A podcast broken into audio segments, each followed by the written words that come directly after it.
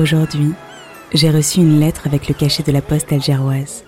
La lettre est dans mes mains, encore scellée, et déjà, une nuée de sensations s'empare de moi qui me transporte de l'autre côté de la Méditerranée.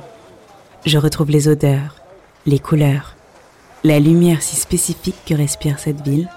Ce sont des ciels, des fenêtres aux volets bleus, usés par le sel de la mer si présente. Ce sont des jardins, des regards, des cages d'escalier où le temps semble s'être arrêté, de grandes avenues et de belles places, des terrasses dont on voudrait profiter chaque jour de l'année pour faire sienne cette douceur ambiante. Comment va la ville aujourd'hui? Son hospitalité souffle-t-elle toujours si fort? J'espère le savoir bientôt car elle m'écrit d'Alger.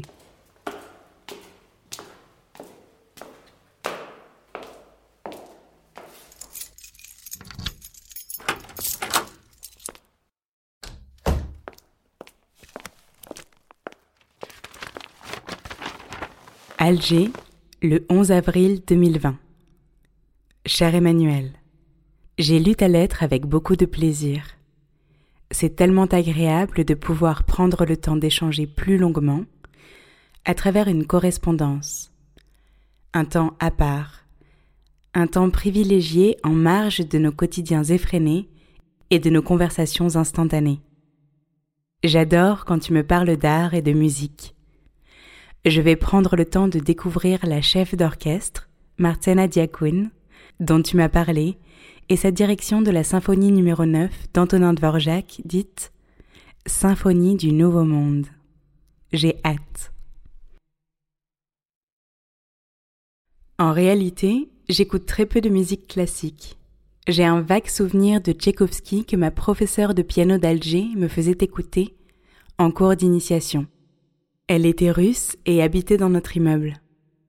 Parfois, j'écoute un peu de Chopin, les nocturnes de Chopin au piano. J'ai eu cette révélation après avoir lu L'amant de Marguerite Duras. À la fin de son roman, elle fait référence à Chopin et c'est un passage important du livre.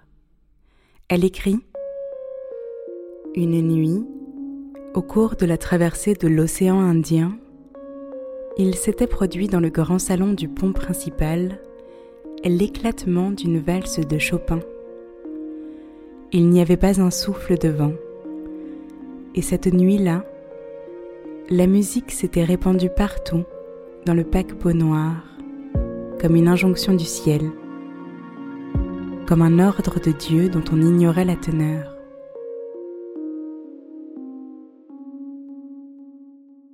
Il est très difficile pour moi de lire ce passage ou de l'écrire sans être prise d'une irrépressible envie de pleurer. Mais peut-être que tu n'as pas encore lu le livre, alors je ne veux pas en dire trop. L'amant, c'est l'histoire d'une rencontre à l'adolescence, de celle qui bouleverse une vie. L'amant, c'est aussi une autofiction. Néologisme créé en 1977 par Serge Dubrovski pour désigner son roman Fils. Moi, je vois l'autofiction comme un récit inscrit dans l'environnement réel de l'auteur, mais délivré sous une forme hybride, mêlant autobiographie et fiction. Cela me plaisait à un moment d'écrire de l'autofiction. Plus maintenant. Aujourd'hui, tout ce que j'écris est vrai. Je change simplement les prénoms des personnes dont je parle pour protéger leur identité et la mienne également.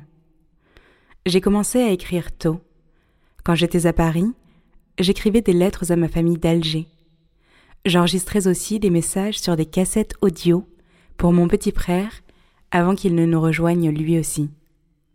Maman est enseignante-chercheur. Chez nous, il y a toujours eu des cassettes vierges et un magnétophone. De retour à Alger, à l'école primaire, je me mets à écrire des poèmes, des chansons et des bandes dessinées. Pour moi, c'est aussi instinctif, aussi naturel que boire ou manger. J'adore les histoires. En 2002, après un concours, j'entre en classe de première au lycée français d'Alger. C'est l'année de la première partie du bac, l'épreuve de français. Un extrait de L'amant est au programme. Je suis immédiatement conquise, absorbée par l'histoire. La narratrice a 15 ans et demi, j'ai 16 ans, bientôt 17. Ce qu'elle raconte m'intéresse. Parce qu'elle est audacieuse et aventurière, je la trouve captivante. Et puis, des années plus tard, à la fac, je suis en deuxième année et je fais la connaissance d'un étudiant de quatrième année. Il écrit de la poésie. Je suis de nouveau sous le charme d'une personnalité et sous le charme de la littérature. Il me donne envie d'écrire plus, d'écrire mieux. Il n'en a peut-être pas conscience, mais il m'a beaucoup appris. Encore quelques années plus tard, un ami me présente un ami à lui. Il est diplômé de la fac de lettres d'Alger, lui aussi écrit de la poésie. Pour mieux me souvenir de cette période, j'ai cherché dans mon historique Messenger et j'ai retrouvé ce message qu'il m'avait envoyé le 17 août 2011 à 18h06. Nous nous connaissions depuis quelques jours. Quand nous nous appelions, nous nous parlions jusqu'à l'aube. Je pensais connaître toutes les portes qui menaient à mon cœur, mais j'ai oublié que certaines voix pouvaient abattre les murs. Ne pas passer par la porte, ni même se faufiler par une petite brèche, mais simplement abattre les murs, défoncer la structure, ou du moins y aspirer. Oui, la petite voix y aspire. La petite voix trouve mes portes risibles, trop étroites et indignes de sa majesté. La petite voix ne voudrait pas entrer, elle voudrait atterrir. Elle ne veut pas apparaître, elle veut surgir. Pourtant, la petite voix est une petite voix. Elle ne se donne même pas des airs de grande voix, elle se fiche d'en être une. Mais les grandes marées déferlent en se dissimulant dans les petits mots que la nuit murmure. Ma structure est menacée, que ma joie demeure.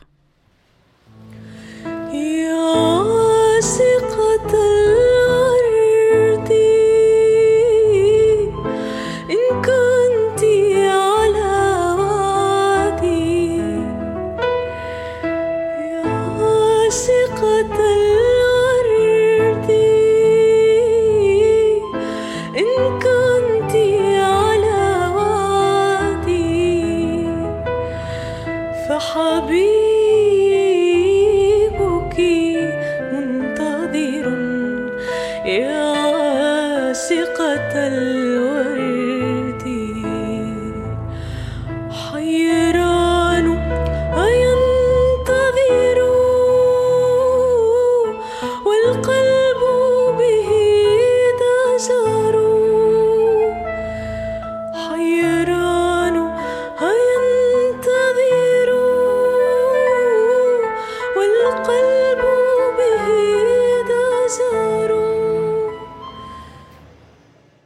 Parfois, il m'arrive de relire les textes que l'on m'a écrits et je me redécouvre dans le regard de l'autre, à une période précise de ma vie. La manière dont les hommes écrivent sur les femmes est un sujet qui m'intéresse. Je suis au cœur de ce sujet, puisqu'il m'arrive d'être l'objet du désir, ou le sujet d'écriture d'un homme, parfois les deux à la fois. J'aime l'idée de l'écriture comme archive, comme trace et empreinte de celle que j'ai été par le passé. Donc, comme je m'intéresse aux écrivains et poètes hommes et leur travail sur les personnages féminins, la bande-annonce du premier roman de Samir m'a interpellée. Il y lit les premières pages de son livre. Ce passage est la description d'une rencontre, un amour de jeunesse. À travers Saccharose, un livre en trois parties qui sont comme trois histoires, il nous fait voyager à Paris, New York et Beyrouth. Son écriture est très rythmée, entraînante, très visuelle aussi. Chose vraiment originale, tous les titres de la première partie sont écrits en langue arabe. J'ai lu les premiers chapitres et je suis impatiente de découvrir la suite. Le livre sort le 27 mai prochain aux éditions JC Lattès dans la collection La Grenade, le label découverte des nouvelles voix de la littérature. Je te laisse écouter. Dis-moi ce que tu en penses. Bise, à bientôt. Leila. Étudiant, je potassais mes cours jusqu'à la dernière minute. Des fourmis plein les jambes, le palpitant au bord des lèvres, une irrépressible envie de faire dans mon froc. J'ai ressenti la même chose avant d'embrasser une fille pour la première fois. Elle s'appelait Benetton, ou plutôt c'est comme ça qu'on l'appelait. Inutile de me demander son vrai nom. Seul comptait celui lu sur son t-shirt le jour de la rentrée, brodé en fluo sur ses petits seins, moulés par les lanières d'un gros cartable. Benetton. Tout le collège était fou d'elle, y compris les filles désorientées par ce petit épicentre de féminité. Moi, j'étais fou de ses yeux d'un bleu si insensé qu'il ridiculisait la flotte de la piscine municipale. Suffisait d'y tremper les miens pour que tout se mette à tourner autour de moi. Douze ans, et déjà ivre.